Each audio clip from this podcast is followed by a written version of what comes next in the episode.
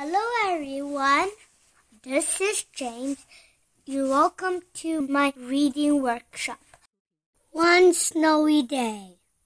One snowy day. Bear picks up the branches.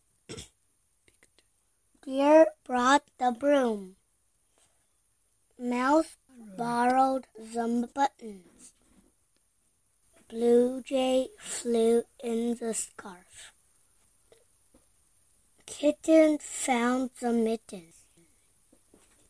Squirrel carried the acorns. Rabbit gave up a carrot. Skunk off the hat.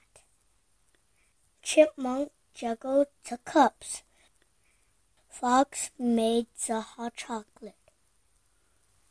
The animals rolled and rolled and rolled the snow. Then they piled and piled the snow. Bear attached the branches. Deer had the broom. Mouse pushed in the buttons. Blue Jay tied the scarf. Kitten slid on the mittens. Squirrel at the acorn. Rabbit put on the carrot. Skunk placed the hat.